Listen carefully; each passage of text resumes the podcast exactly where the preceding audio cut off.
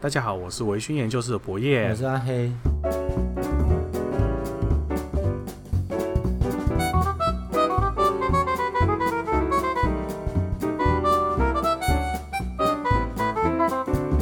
阿黑，嗯，你还记得我一直说我要去环岛，对不对？对啊。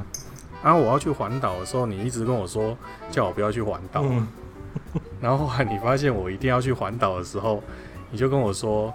叫我骑重机去环岛。对啊，对啊，因为比较比较有多一个路线的选择。对啊，但但是我没有重机的驾照。那你就无照驾驶。你怎么不是叫我去考照？当然不行，对啊，要去考照啊。现在考照也很便宜的。对啊，我想说我去考照。嗯。不过说到考照呢，它那个酒类啊，其实我印象中酒类有很多相关的证照，对不对？对。那你有考过相关酒类的证照吗？我有考过一一个，我有考过一个，那个叫中华商业应用发展协会。哦，哎，它就是一个威士忌品酒师的证照，这样子，哎，就大概等同乙级啊，乙级国考哦，对，就等同那个，它算是技术士吗？对，就是类似技术士，乙级等同乙级技术士，你可以，嗯，因为后来法令有没有改我不知道，就是说，你如果要在大学里面上课，你要有。硕士以上的的学历嘛，对。然后如果可是会有一些例外啊，比如教书嘛，对，就是上替学生上教上课嘛，对对对对。那可是你会有一些例外啊，比如说你你是在做面包的，嗯，你或者你是烘焙师傅，或者是你是你是西餐师傅，对对对。那那个专长要怎么认定？就是说，之前大学法是规定说，你只要大学毕业，对吧？好，不知道是大学还是高中毕业，然后你有取得就是国家的技术是乙级以上的话，哦，你就可以变成一个兼任的讲师这样子。哦，有这种？对对，那时候有这个规定。嘿，所以你考这个是想要去教人家品酒吗？没有，我只是单纯想要知道自己这样子一路这样盲目的摸索，有没有走在正确的道路上？你怎么会想要用？国家的考试来确定自己有没有在正确的道路上。我们国家自己本身有没有在正确的道路上，自己都不知道了。对啊，那你怎么会那个船头不知道往哪边走，你还跟着他走呢？就现金不发，发什么五倍券？对吧？别这样，然后五倍券也是不错，还是一个德政，跟日本比还是不太好。对啊，而且五倍券这个名字感觉怪怪的。对啊，然后我们不要讨论这个，等一下好像借王权。我 们等一下又被归类到政治那边去，然后被黄标。虽然我没有开盈利，所以黄标其实也没差了。对啊，所以我们今天来聊聊这个，嗯，我们考照的事情好了。好啊，因为我以前也，我我们都是，我们以前也是在学校服务过嘛。对啊，那。也经历过很多考证照的这种事情，对，所以当你跟我说你去考照的时候，其实我真的是有一种很意外的一个心情，因为你知道我们以前都没有，我们以前根本就觉得那个考照的东西就是怎么讲呢？好像好像就是背题库嘛，嗯，对啊，对啊，所以对啊，对啊，对啊，就觉得说它就是一个背题库的东西嘛。那、嗯、然后你你会去考这种证照，让我觉得说很。很很很意外，因为我们以前就是都是在帮人家辅导考照过来的哦，应该不需要用证照来去证明自己的实力。其实之前学校有要开那个社区，就是假日班的那种社区大学，哦，那他们本来有有想法要去弄一个，就是烈酒试饮的课程啊，嗯，对，他们就说那那你就去去考个证照啊，就是。弄回来，然后我们就开一个假日班，然后你就、哦、你就去负责上课这样。哦。然后我就说，所以这样子一个一个钟点多少？一个钟点多少？我记得讲师的钟点好像是四百五还五百五，然后一次没有那么少啦。有有有，然后一次是上两节嘛，然后你上两节的时候，可能就会有一些老先生老太太来喝酒，然后你他如果喝醉，你还要想办法，要要让人家。可以平安的，你至少要让他们平安的离开教室嘛？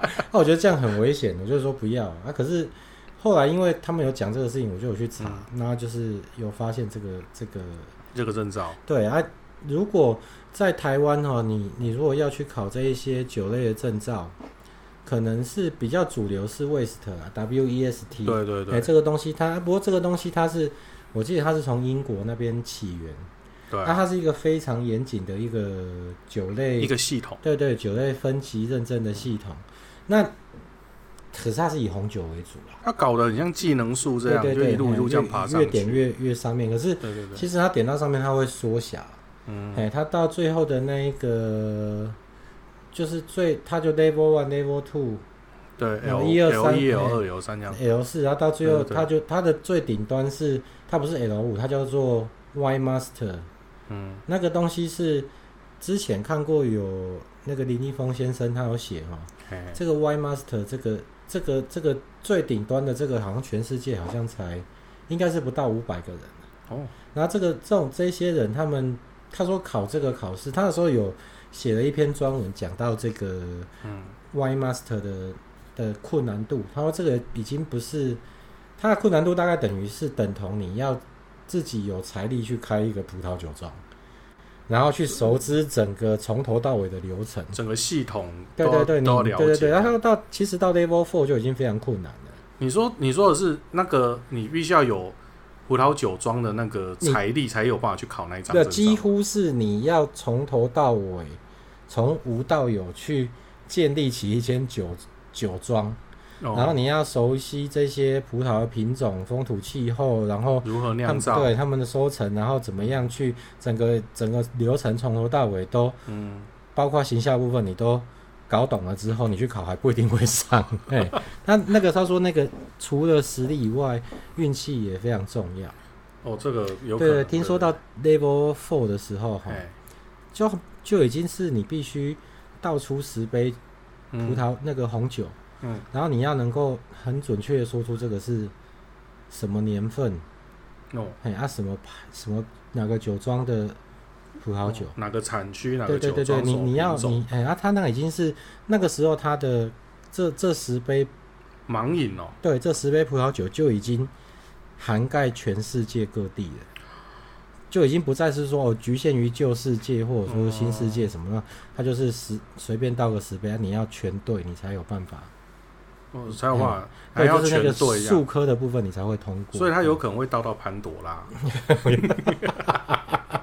这不知道，嘿，他、啊、那时候不去考这个 WEST，是因为他虽然有分成葡萄酒跟烈酒，嗯，可是他烈酒讲的也不专呐、啊，就是我们所谓的烈酒就是蒸馏酒嘛，对啊，那蒸馏酒有六有六类，我们现在已经做了十七集，今天是第十八集，等于已经做了四个半月，已经朝向半年番迈进了。来，我们有哪六类？烈酒，请请博彦作答，这样。威士忌，对。利口酒，不对，不对，不是，是不是，不是，不是，不是。但是烈酒就是蒸馏蒸馏酒，杜松子酒那个叫什么？琴酒嘛。对啊，威士忌。这样这样是这样子的分类。对对对对对，威士忌、琴酒，然后，哎、欸，那个俄罗斯的那个叫什么？哦，伏特加的样子嘛。嘿嘿嘿对，但是你不要比那个 V，你比那个 V，我看。你会想到想到有锅是不是？对对对，我们刚刚才在你，我们刚刚才在电视前面看完那个丰满的，你星期一的丰满，对对对对，心情很好。还有什么啊？这样三种了嘛？对，有六种。对，那个啊，白兰地，嗯哈，白兰地这样四种，嗯，那还有两种是什么？我们中国白酒算吗？不是，所以都是西方的东西。对。诶、欸，有一个是在美国附近的国家，就是龙舌兰嘛。嗯。那还有一个，那个是一种植物，细细长长的，然后我们都会把它拿来酿酒，或者是用把它榨干之后，用它的残渣混合一种叫做糖蜜的东西，在。好了，最后一种叫兰姆酒。哦，兰姆酒，嘿，兰姆酒的原料是甘蔗，哦，哎，白兰地是水果，啊，对对对对对对。那威士忌，威士忌麦那个啊，叶那个大麦，不是不是那个麦芽，哎，谷类，麦芽谷类，对，嗯嗯，好，然后龙舌兰。龙舌兰就是那个花嘛。对对对，就是它那个植物嘛。对对对对。然后琴酒就是琴酒就是类似。对，杜松子，对对对，对对对。那还有一个是什么？兰兰姆，兰姆 酒，细细长长。兰姆酒是甘蔗，对对对对。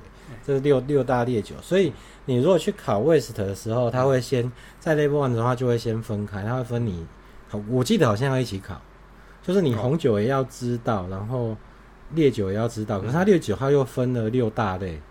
那我实在是没有那一个新新名跟龙会的其他。哎，他那个一张不便宜耶，他考一张大概一快两万，一两万块要。他这样六张你就要花十二万。没有没有没有，他他是他就两张，一张红酒，一张烈酒这样子。那他后面又分六张，是这样吗？没有没有，后面就没有就没有了。所以他他对威士忌的部分可能也没有非常的深入了。哦。所以这就是我那时候没有去考威斯特的原因。嗯哼。因为我我整个喝酒的过程中都是。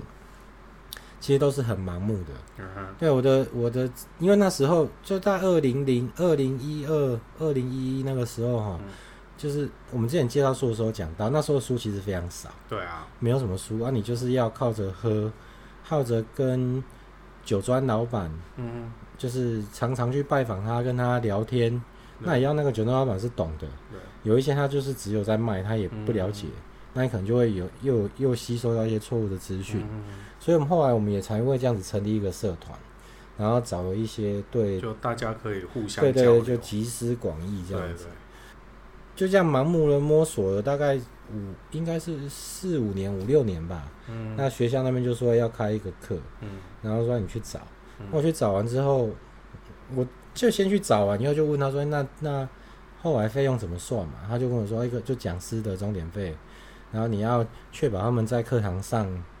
不会喝过，不会喝酒，不会喝过头。然后你要自己去规划这些课程，然后教材好像还要我们自己自己花钱去买，不然就是要去跟 他们有那个调酒课嘛。可是他们，我之前有在 工作过，你知道吗？我那个戏我要把它逼掉。那个那个戏里面他们有调酒课，然后我那时候办公室跟调酒教室的那些教材放在一起。哦，所以我。我那边有两个很大的铁柜，嗯，然后里面都是一些调酒，嗯，然后一拿起来，黑鹰威士忌，我听过，不，Black Hawk 那个 H H A W K 有没有？感觉是美国的东西，但就没有，就是台湾做的啊。然后就人家说，哇，哎，我好羡慕你上班都跟那些酒在一起，那个酒都是一些杂白啊，就是你你根本就没看过，白兰地你也没看过的牌子，真的，哦，对，然后就就没有办法接受嘛。然后就因为这样就，就、欸、哎，他们就说你还要自己准备教材，啊，你可能还要买杯子给他们啊，什么之类。那我我后来就，那你大概就是 你不能别喝，对啊，你根本都别喝啊。对啊，那我他万一下面人又喝醉，然后我在那边讲，他们也他们就喝他们的，我讲我的，对啊，那很麻烦，所以后来就就拒绝。可是我已经找到这个管道，我就跑去考这个试。他那时候是在。在台北的实践大学哦，对，就是那个，所以在大学里面考，对，大直，他在里面上课，他给我们规划了一个三天的课程，所以是要住在那边嘛？对对对，我就住在朋友家，哦，然后每天早上就搭捷运。去那边，对，去那边，然后就去上课，然后他那个后来我觉得蛮糟糕的啦，整个过程是蛮糟糕的，印象中不大，就是第一个是。他请来上课的老师是一位在讲红，就是红酒方面专业的老师。嗯，就后来我进去做完年，学到的好像野路子，人家说野路子的洗礼，你这边东学一点，嗯、西学一点，然后自己去融会贯通。我觉得我我威士忌方面的东西，好像懂的东西还比他多。嗯、是哦，对，然后再来是很，我我后来有发现，就是去上课的学员有一些还蛮有趣的。就是有一些是大家下课会聊天嘛，对啊。哦，那不好意思，请问你哪里啊？哦，我是我是那个 台北门市的小姐。哦。然后公司叫我们要来上这门课。后来就是，然后有人说：“哎，你为什么要来这边上这个课？”因为我失业了。然后可是我我我喜欢喝酒，那我们几个同好就决定要开一个酒吧。他们要叫我去站在那个酒吧那边当酒保。所以我觉得我应该要来这边上一下这个课，就是很多人，可是每个人去上课的目的好像都不太一样。我就验证说，我的我我学的这一些这一些这一些这个要怎么讲？知识吗？这些杂学到底能不能在一个我们认为可以等同国家以及证照的机构嗯的面前，我们可以走个几招，然后不会落败这样？就后来师资这边我觉得也怪怪的。总会找一个酿造酒的老师来讲，对对对，然后他讲的东西就是，不过这个东西也很有趣哦，就是说，我不知道你有没有看，就是前阵子哦，那脸书葛兰菲迪的粉丝专业有出一个实题的问答，嗯，哎，那你如果哦一百分，对对，答答对就十十分之十，哎，对，那个蛮简单，可是你会发现这边很有趣哦，我我有在社团里面写个写这个文章，你们哦，就是因为。就是你如果去答题，然后分享到你的脸书动态上面的话，他就说会抽奖嘛，会送你什么赠品，那什么赠品我不知道。那我们一样嘛，不是那个黄金一一罐黄金的 然后就一样嘛，就是诶，今天我们看到这个的时候，我们明明知道这是一个行销手段，对，可是我们就会说，我们的这个野路子到底能不能在这个。享誉国际的大集团面前，到底能够撑几招呢？我们就会试试看，心痒就会点进去试嘛。对对对。他这种你会发现分成三种人。嗯。第一种人就是他没有办法全部答对。嗯。那这种人有可能是因为他刚开始喝威士忌。嗯。他懂的东西不够多。哦。哎，可能因为他那个考题其实就是应该是范围很广。对。可是题目都还算粗浅。对啊，其实蛮简单。蛮粗浅的。问题是。你你你没有办法，你如果短期间在喝酒，你没有办法涉猎到那么广的范围的时候，有一些问题，就算它很粗浅，你也不见得能答对。对对，那第二种人，大概就是像我们这一种，就是稍微已经进阶型，然后不是自视身高，就觉得自己应该还懂得一些东西，那、我们去答就很顺畅，那就全部都答对了。对啊。那第三种人是那一些，就是台湾的一些达人大师。嗯。哎、欸，有有蛮多达人大师没有办法全对哦。为什么？就很很正常啊，就像你。你去考证照的时候，你你对这个东西、对这个行业、对这个领域，你懂得越多，然后这个题目的出题者，他如果提议不够清楚的时候，嘿，你可能就会想到很多，诶，可能会有什么样子的例外？凡事总有例外嘛。这些答案大师 就是想太多了，那就跟我一样，我常会想太多。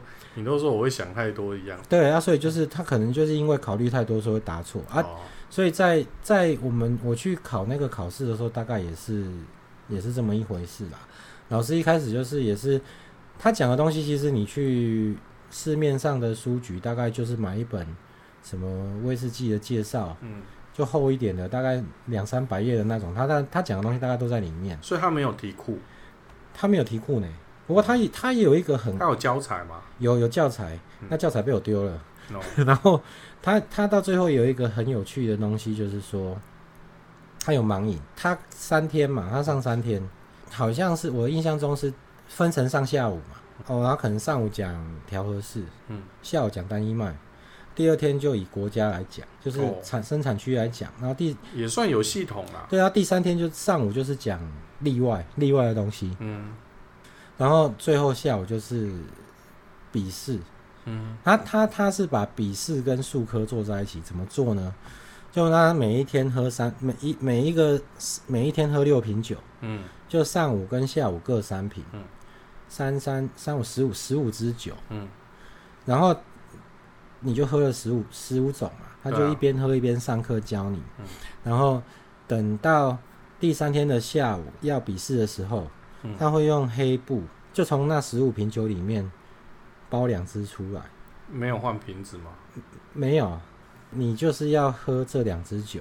那这两支酒就是你前面两天半所上的，他给你喝的那十五支其中的两瓶。然后你必须写出一个属于你完整的品饮记录啊。他品饮记录没有没有硬性的规范说你要怎么写，嗯，他只有要求你去感受这个酒的。气味，不管是闻或者是喝嘛，嗯、然后你到最就你要必须把这一个你的感想写出来，嗯、然后最下面你必须明确告诉他你喝的是哪一支酒。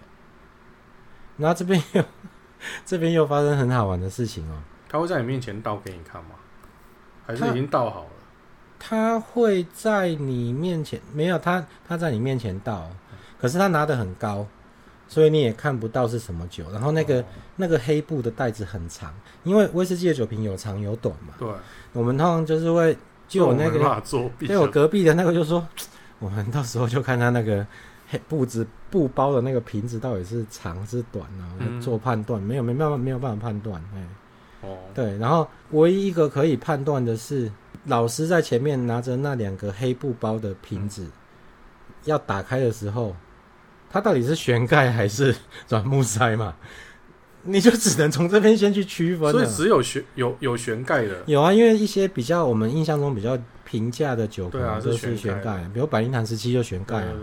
那可是很不幸，那一天那两只都是软木塞啊，所以你 你你只能把旋盖的部分。排除掉嘛？对啊。如果你有专心在看老师在干嘛的，你就可以排除掉嘛。对啊。那我们当然不屑做这种事嘛。那他这边的这个测验跟、嗯、跟 West Level Three 之前就很像。嗯。你去写这个酒的，你对这支酒品饮的感受的时候，嗯、你写的一篇，比如说你写了三四百个字，假设。嗯。然后你到最后说啊，这个是什么酒？假设你答错了，可是这样不代表你这题是全错的。对，就是他还是会根据你上面写的东西去给分数。对对，去给分数，就是跟参考普罗大众喝这支酒哦，我觉得这个酒里面大概有什么样的感受？诶，每如果大十个人八个里面都有，你有写到，那他会阶段性给对阶段性的给分。然后我记得那时候好像是我去参加这个测验的时候，我已经算是喝了大概至少五六百支威士忌有了。啦，所以那个对我来说是不太困难的事情。嗯，对啊，我我不知道，可是我我一直深信我写的是对的，就因为后来我也有通过这个测验，因为他测验好像是他去的人数大概是四十五人，嗯，就一个班，对，然后大概是通过十五人，他算还蛮宽松的，我觉得还蛮宽松的。就是到最后有拿到证照的人是十五人，嗯，然后四十五人都有拿到一个你有上这个课程的结业证结业证书这样子。然后我我印象最深的是，我很快就写完以后，他是在那个实践大学的八楼某一栋建筑物的八楼上面一个教室，嗯，然后我写完很快就我就下去，我就在下面抽烟，嗯，然后就那个说，我刚才前面讲的那个说。他失业，然后大家要集资去开酒吧，那个人他也下来，他拍拍我说：“我觉得好难哦，尤其是百富十二年，第二支是百富十二年，对不对？”嗯、我说：“我记得老师是说，我们是这两支是我们前两天半喝的那十五支嘛。嗯”他说：“对啊，可是我们这十五支里面没有百富十二年，你为什么？你为什么会写百富十二年？” 真的假的？对啊，真的。然后他，我我就后来就是连上课都没有专心，我 我不知道，我就觉得还蛮好笑的啊。就 就那他有没有通过？我就我觉得我可能是没有啦，我就不知道。嗯，那个是潘朵拉。后来你这个这个证照后来有在你后来没有有真的去去用它吗？还是没有？没有啊，完全就是用不到，因为倒不是实不实用的问题，因为。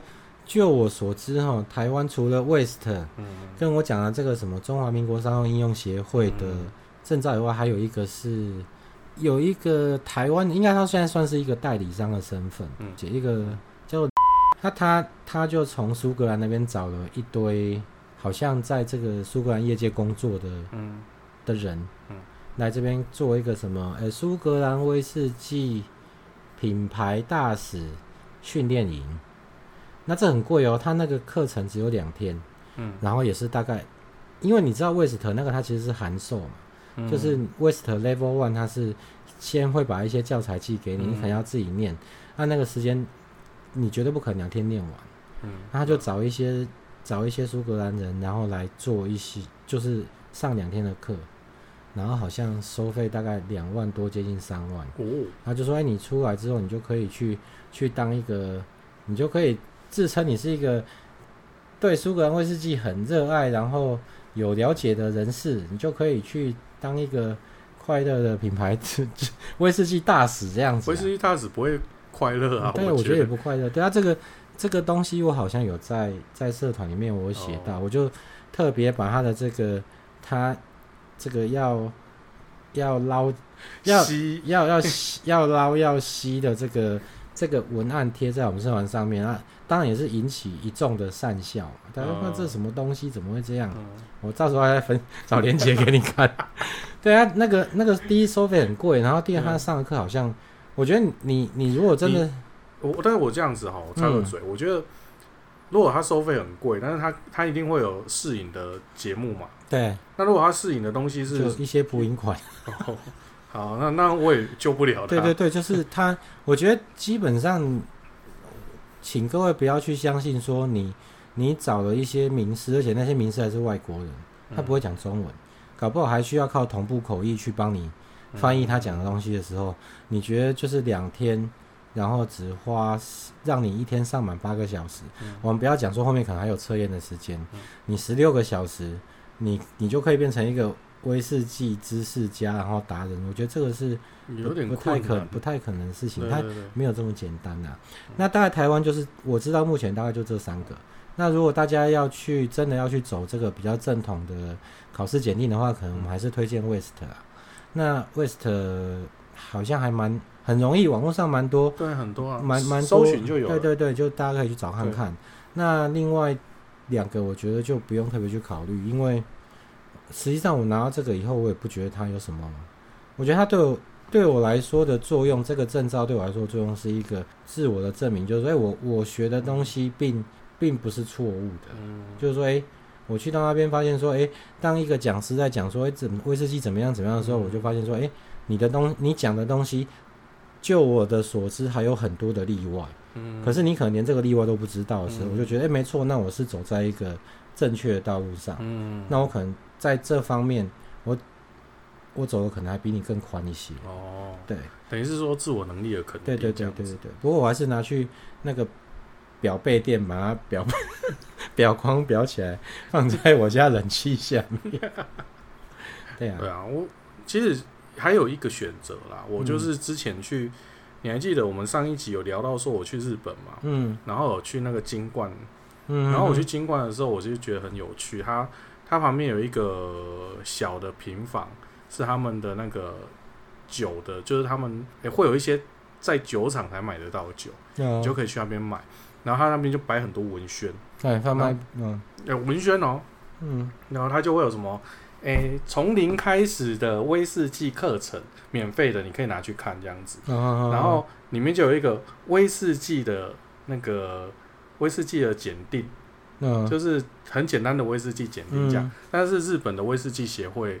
类似他们的威士忌协会去做的，嗯，我就很想要去考那个。嗯，有啊，那个土，那就是那个土屋手嘛。对对对啊，它是一一点，我觉得那个就不能够算是那个是真的很商业的啦，它不是，它就是连教材题库，嗯，都有，嗯。然后我觉得最有趣的是，当你考上了之后呢，你可以跟那个协会买你的名片，嗯，那那个名片就会印上你的名字，然后说还会有徽章。对对对对对对，但是我觉得那个就很有趣，就是，哎，你。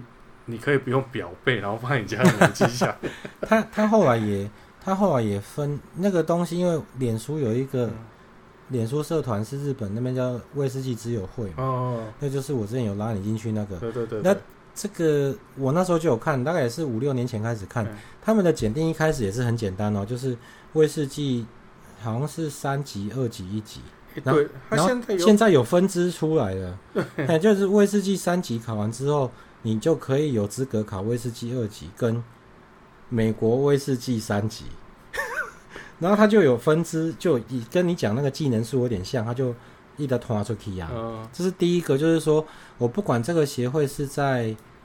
是要骗你们的钱？就是、没有没有，它是一个休，我觉得它是一个休闲性质的东西。对对，可是它它这些教材也是要跟你收钱嘛，考试要跟你收钱。要买、啊、要买。对，这其实就是维持这个协会运作的一个最主要的收入来源。对对对对对。所以我觉得它它必须拓拓宽它的威士忌的范围，是这是正确的。这是我对他印象比较深的第一点，就是它它有拓展出去，所以他到时候考不好会有。什么爱尔兰威士忌、加拿大威士忌也有可能、啊，有可能对啊。然后第二个是我后来才从他这个考试的成绩单上面看出，他们这个是非常残酷的哦。里里面有他们去年因为疫情的关系改线上考，嗯，对啊，先就可以作弊，是不是？我觉得这种作弊好像也没什么意思、啊。我为什么会说这个？他们考试很残酷，就日本的考试很残酷。那个是因为我看到他们有一个人，我也不觉得他那个行为有什么不对。嗯，就他他把他的合格证、考试合格证贴在他们那个脸书社团上面。哦，比如他叫做什么伊藤伊吉院还是什么，就是他一个日本的名字，一个男生。嗯，伊吉院进还是什么？嗯。